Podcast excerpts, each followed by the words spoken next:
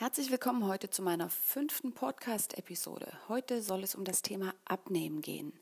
Und ich merke immer wieder, sowohl auf meiner Webseite als auch im Coaching, dass das Thema Abnehmen euch brennend interessiert und betrifft.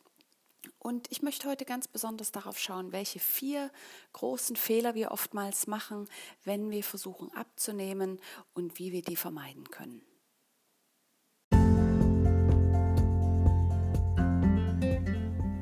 Herzlich willkommen zu deinem Gesundheitspodcast. Ich bin Dr. Magdalena Schauenberg.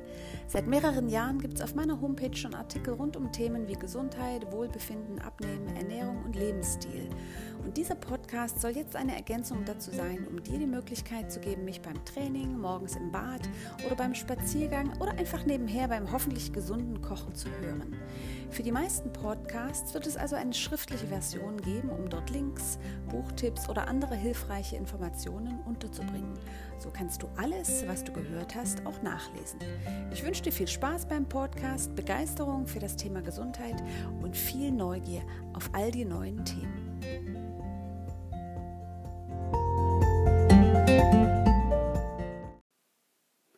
Abnehmfehler, um die es heute gehen soll, sorgen dafür, dass wir häufig nicht erfolgreich sind, wenn wir unbedingt ein paar Kilogramm abnehmen wollen. Viele Träume und Enttäuschungen sind damit verbunden und fast jeder von uns hat es schon mal versucht, einige Kilo loszuwerden. Um die vier häufigsten Fehler beim gesunden Abnehmen soll es heute gehen. Abnehmfehler Nummer 1. Obst. Obst ist doch gesund, das höre ich immer wieder. Ja, das ist es, aber die Menge macht's. Entwicklungsgeschichtlich war Obst normalerweise nur im Herbst reif. Vor einem kargen Winter war es also durchaus sinnvoll, viele Kohlenhydrate, und die sind einfach im Obst enthalten, aufzunehmen. Unser Körper nutzte diese Fülle als Gelegenheit, Fett für schlechte Zeiten zu speichern. Denn die Energie aus zuckerhaltigen Nahrungsmitteln, die wir in dem Moment nicht benötigen, wird teilweise in Muskeln und Leber als Energie für später gespeichert, teilweise aber eben auch als Fettreserven. Das macht unser Körper auch heute noch. Und die Problematik daran ist, dass wir uns oft auch wenig bewegen. Das heißt, Kohlenhydrate, die wir aufnehmen, auch aus anderen Lebensmitteln, die sind tatsächlich immer noch in Muskeln und Leber vorhanden. Und dann kommt da noch das Obst dazu und die Speicher sind eigentlich schon voll. In der heutigen Zeit haben wir auch praktisch alle Arten von Obst in fast jedem Monat des Jahres zur Verfügung.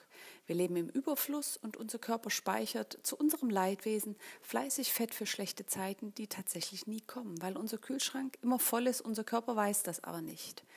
Jeder Konsum von Obst hat, bedingt durch die Ausschüttung von Insulin, die Information im Gepäck, dass der Körper Fett für schlechte Zeiten speichern soll. Reichlicher Obstkonsum ist also einer der größten Abnehmfehler überhaupt. Was können wir also tun? Abnehmtipps Nummer eins für heute: Obst in Maßen. Das mag vielleicht komisch klingen, aber Obst sollte wirklich nur in Maßen auf deinem Speiseplan stehen, wenn du abnehmen möchtest. Als Regel dafür könnte man sagen, ein bis zwei Tassen pro Tag sollten das Maximum sein. Wenn der Blutzucker bereits erhöht ist, also der Arzt vielleicht sagt, ja, Sie haben noch kein Diabetes, aber wir sind auf dem Weg dahin, oder tatsächlich Diabetes Typ 2 schon diagnostiziert wurde, sollte es nicht mehr als eine Tasse am Tag sein. Abnehmfehler Nummer zwei, Snacks und Zwischenmahlzeiten. Noch vor einigen Jahren haben wir alle gelernt, dass wir alle zwei bis drei Stunden eine Zwischenmahlzeit essen sollten, um den Blutzucker stabil zu halten. Das ist inzwischen überholt und wir wissen heute, dass ständiges Snacken ein zentraler Abnehmfehler ist. Dauerhaft zu essen macht uns nämlich tatsächlich dick. Jede Zufuhr von Kohlenhydraten, also die meisten Snacks wie Zucker, Alkohol oder Backwaren, aber eben auch Protein, zum Beispiel Milchprodukte, Fleisch, Eier oder Nüsse, heben unseren Blutzucker- und Insulinspiegel an. Und solange dieser erhöht ist, nutzt unser Körper die vorhandene Glucose, also die Speicherform der Kohlenhydrate, und lässt die Fettspeicher links liegen. Sie sind für unseren Körper in dem Moment praktisch unsichtbar. Vergleichbar und vielleicht auch ein bisschen leichter verständlich ist das da, wenn ich das so formuliere, dass du zum Beispiel auch erst dann ein dein Erspartes, das sind also die Fettreserven gehst, wenn du kein Geld mehr in deiner Geldbörse hast. Und das Geld in der Geldbörse, das ist Glucose in Blut, Muskeln und Leber. Ständig zu snacken hat auch noch weitere Nachteile. Oft sind wir zu den Mahlzeiten nicht richtig hungrig, weil wir den ganzen Tag eine Kleinigkeit nach der anderen genascht haben. Aber wie sollen wir zu einer Mahlzeit entscheiden, wann wir beim Essen satt sind, wenn wir zu Beginn nicht einmal hungrig gewesen sind? Eine angenehme Sättigung sollte nämlich tatsächlich das Hauptkriterium dafür sein, eine Mahlzeit abzuschließen und nicht, wie wir das eben häufig tun, der leere Teller. Es kann jedoch auch sein, dass wir dauerhaft hungrig sind, weil wir das trügerische Gefühl haben, noch nichts Richtiges gegessen zu haben. Unser Kopf ist bei solchen Sachen einfach nicht gut in Mathe. Dass all die Snacks zusammen genug Energie liefern, ist ihm dabei entgangen. Aber auch ein Nährstoffmangel kann uns hungrig machen. Viele Snacks liefern zwar mehr als ausreichend Energie, aber oft nur wenige Nährstoffe. Dazu gehören so diese üblichen Snacks wie Plätzchen, Brötchen, Chips und so weiter. Also bleiben wir hungrig und der Körper hofft darauf, die fehlenden Nährstoffe noch geliefert zu bekommen, wenn wir weiter essen. Viele kleine Snacks sorgen aber auch dafür, dass wir jedes Mal nur ein bisschen kauen. Und die Kaubewegung selbst ist auch ein entscheidendes Signal an unseres Gehirn für Sättigung und Zufriedenheit. In der Folge naschen wir zwar permanent, sind aber nie zufrieden und könnten eigentlich unendlich weiter essen. Abnehmen-Tipp Nummer zwei: Snackpause. Nicht mehr dauerhaft zu snacken ist tatsächlich für viele von uns eine wirklich große Umgewöhnung. Beginne einfach langsam und versuch die Zeiten zwischen den Mahlzeiten zunächst auf drei Stunden, später auch dann dreieinhalb, dann sogar vier oder vielleicht sogar fünf Stunden auszuweiten. In der Zwischenzeit ist Wasser mit Kräutern, Ingwer oder Limette erlaubt, Kräutertee natürlich ohne Zucker, Kaffee ohne Milch und Zucker oder auch ein grüner Tee. Und Kaffee mit Milch, ja, auch mit wenig Milch oder Tee mit Zucker oder Fruchtsäfte, auch Schorlen zählen in dem Moment als Snack, weil sie einfach den Blutzucker und damit den Insulinspiegel erhöhen und damit letztendlich, auch wenn sie nicht sättigen, den gleichen Effekt haben wie ein Snack, den wir vielleicht auch kauen müssten. Dazu müssen wir uns auch einfach manchmal daran erinnern, dass hungrig zu sein nicht lebensbedrohlich ist. Gleichzeitig sollten wir uns auf die Suche nach den Ursachen begeben, warum wir ständig snacken wollen. Haben wir Langeweile? Snacken wir, weil wir gestresst sind? War die letzte Mahlzeit sensorisch nicht zufriedenstellend? Um diese Muster aufzudecken, kann es tatsächlich manchmal hilfreich sein, ein Coaching zu buchen, weil eine externe und erfahrene Person gelingt es oft leichter, Motivationen und Zusammenhänge zu entdecken entdecken, die uns selbst verborgen bleiben, weil es einfach unser eigenes Verhalten und unser Leben betrifft. Abnehmfehler Nummer drei: Fettarme Ernährung. Fett macht Fett. Das haben wir über Jahrzehnte gehört und das ist genauso plausibel, wie es falsch ist. Begonnen hat alles mit einer fehlerhaft ausgewerteten Studie in den 1960er Jahren. Wenn man das Ergebnis gern glauben wollte und die Studie eben auch so ausgewertet hat, dass das genau das Ergebnis war, dass Fett schädlich ist, wurde es in Ernährungsempfehlungen weltweit übernommen. Nachträglich wurden die Fehler zwar aufgedeckt, aber es ist einfach schwer, diese Idee des schädlichen Fetts aus unseren Köpfen zu entfernen. Zu lange hat die Idee da schon genistet und zu viel verdient einfach die Nahrungsmittelindustrie mit all den fettarmen und fettfreien Produkten. Aber Fett in unserer Nahrung ist nicht nur zufriedenstellend und sättigt, sondern hat auch wichtige Funktionen in unserem Körper zu erfüllen, nämlich zum Beispiel Hormonbildung und auch Gehirnzellen und Zellwände bestehen zum großen Teil aus Fett. Und Fett sorgt als einziger Hauptnährstoff nicht für die Ausschüttung von Insulin und die damit verbundene Fettspeicherung. Ehe du jetzt aber beginnst, den gepökelten Schinken in deine Pfanne zu werfen und sorglos Burger zu essen, stopp. Abnehmtipp Nummer 3. Natürliche Fette. Fette sind nicht gleich Fette. Je nach Art der Fette in unserer Ernährung tun wir unserer Gesundheit und Figur etwas Gutes oder können uns tatsächlich sogar schaden. Es gibt auf meiner Seite einen kompletten Artikel zum Thema Fette, den ich unter dem Podcast verlinken werde. Dennoch möchte ich hier in Kürze einige wichtige Aspekte ansprechen, damit du jetzt auch beim Hören einen Überblick bekommst. Die Fette, die unserer Gesundheit und der schlanken Linie gut tun, sind natürliche Fette, die nicht industriell verarbeitet sind. Dabei gibt es sowohl pflanzliche als auch tierische Fette, die dieses Kriterium erfüllen. Bei tierischen Fetten ist es jedoch enorm wichtig, dass die Tiere aus guter Haltung, am besten Weidehaltung, mindestens Biohaltung stammen und nicht eben gequält und mit Medikamenten vollgepumpt aus Massentierhaltung. Vermeiden solltest du alle industriell hergestellten Öle wie Rapsöl, Sonnenblumenöl, Maiskeimöl, Pflanzenöl, Sojaöl und Baumwollsamenöl. Diese sind oft sehr stark verarbeitet, oft hoch erhitzt und die empfindlichen Fettsäuren sind häufig schon ranzig und damit toxisch, wenn sie in der Flasche im Supermarkt stehen. Dazu zählen auch Pflanzenmargarinen, Diätmargarinen, Backmargarinen und Frittierfette. Tu deiner Gesundheit einfach einen Gefallen und sorge all die schlechten Fette und ersetze sie durch gesunde und naturbelassene Fette. Oftmals enthalten die genannten Öle auch einen großen Anteil an Omega-6-Fettsäuren und verstärken damit den Mangel an lebenswichtigen Omega-3-Fettsäuren. Diese Disbalance kann entzündliche Prozesse aller Art fördern. Ich werde auch einen Artikel zu Omega-3-Fettsäuren nochmal unter diesem Podcast zusätzlich verlinken. Die besten Fette für deine Gesundheit sind fette Früchte, sie sind tatsächlich Früchte wie Avocado und Oliven, fette Fische wie Lachs, Sardinen, Makrele oder Hering, tierische Fette aus Fleisch von guter Qualität, das hatte ich gerade schon angesprochen, und eben auch Butter, Öl für Salate und Gemüse sind zum Beispiel Olivenöl, Walnuss, Macadamia, Kürbiskern oder Leinöl, die man nur kalt verwenden sollte.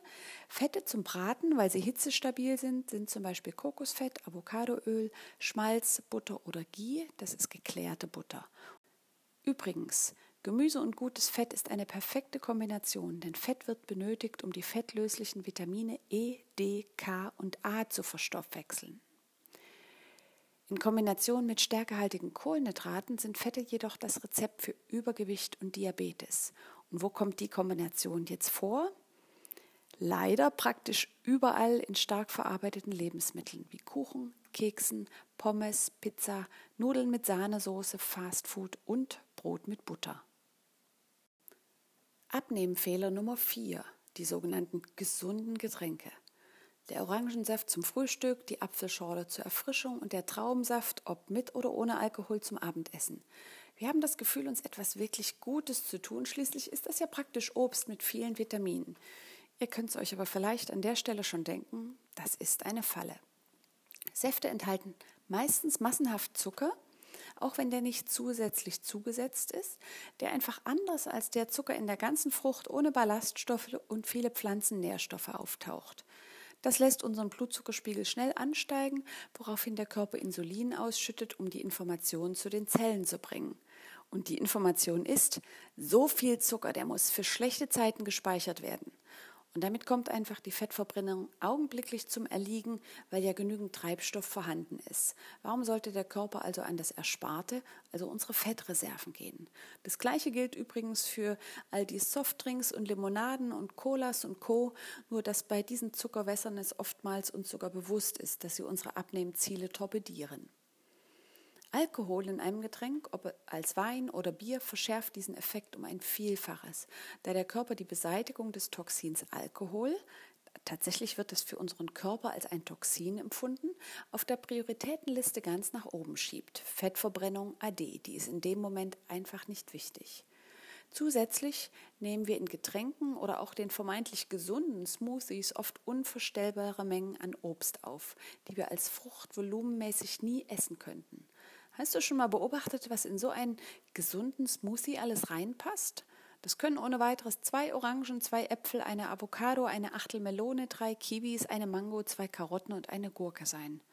Hast du schon einmal probiert, so eine Menge an Obst und Gemüse zu essen? Und zusätzlich sättigen diese Fruchtzuckerbomben nicht einmal. Das heißt, wir nehmen super viel Zucker auf und haben kurz darauf gleich wieder Hunger, weil unser Körper bei flüssiger Nahrung einfach das Sättigungssignal fehlt und der Magen sehr, sehr schnell wieder leer ist. Abnehmtipp Nummer 4 ist es deswegen, kalorienfrei trinken. Wenn du gern abnehmen möchtest, sollte ein niedriger Insulinspiegel ein Hauptaugenmerk sein. Daher sollte der Fokus darauf liegen, zuckerfrei zu trinken. Süßstoffe sind zwar kalorienfrei, aber für unser Immunsystem und die Darmbakterien eine Katastrophe. Die beste Versorgung mit Flüssigkeit gelingt uns schlicht und ergreifend durch Wasser, das nun mal einfach Hauptbestandteil unseres Körpers ist. Aber wer den Geschmack von Wasser nicht mag, der kann auch ein bisschen kreativ werden und ist mit ein paar Scheiben Orange, ein paar Erdbeeren, Gurkenscheiben, Ingwer, Minze oder Basilikum aufpeppen. Das ist super lecker und in Verbindung mit Sprudelwasser nicht nur optisch wunderbar anzusehen, sondern auch herrlich erfrischend und eine tolle Idee, wenn Gäste eingeladen sind. Wie kann ich nun diese Abnehmfehler vermeiden? Oft denken wir beim Abnehmen, dass wir einfach nur Kalorien sparen müssen, aber das ist nicht einmal das Entscheidende. Viel wichtiger ist es, unseren Körper darin zu unterstützen, optimal zu funktionieren und gesünder zu werden. Dazu gehört die Reduktion von Stress, die Priorisierung von Schlaf, Entspannung, eine positive Sicht auf das Leben, regelmäßige Bewegung und auch Training, die Reduktion für Belastungen und die unterstützenden Sozialkontakte. Weil wir können nämlich erst dann abnehmen, wenn unser Körper und unser Leben wieder mehr in Balance sind.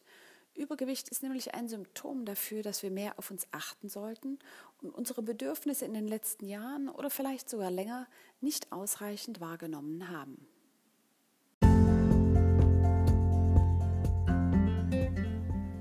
Ich weiß, dass es nicht einfach ist in einer Gesellschaft, wo jeden Monat in mehreren Zeitschriften immer wieder neue Diäten vorgestellt werden und wir das Gefühl bekommen, dass wir einfach nur weniger essen und uns mehr bewegen sollten.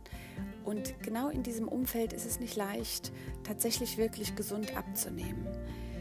Ich wünsche dir, dass du vielleicht die Möglichkeit nutzt, um mit einem dieser vier Dinge anzufangen und die in deiner Ernährung zu ändern und vielleicht festzustellen, dass du dich einfach nicht kasteien musst, dass du keine Kalorien zählen musst und dass du schrittweise deinem Körper zu mehr Gesundheit verhilfst und das einfach die Grundlage dafür ist, um langfristig auch abnehmen zu können.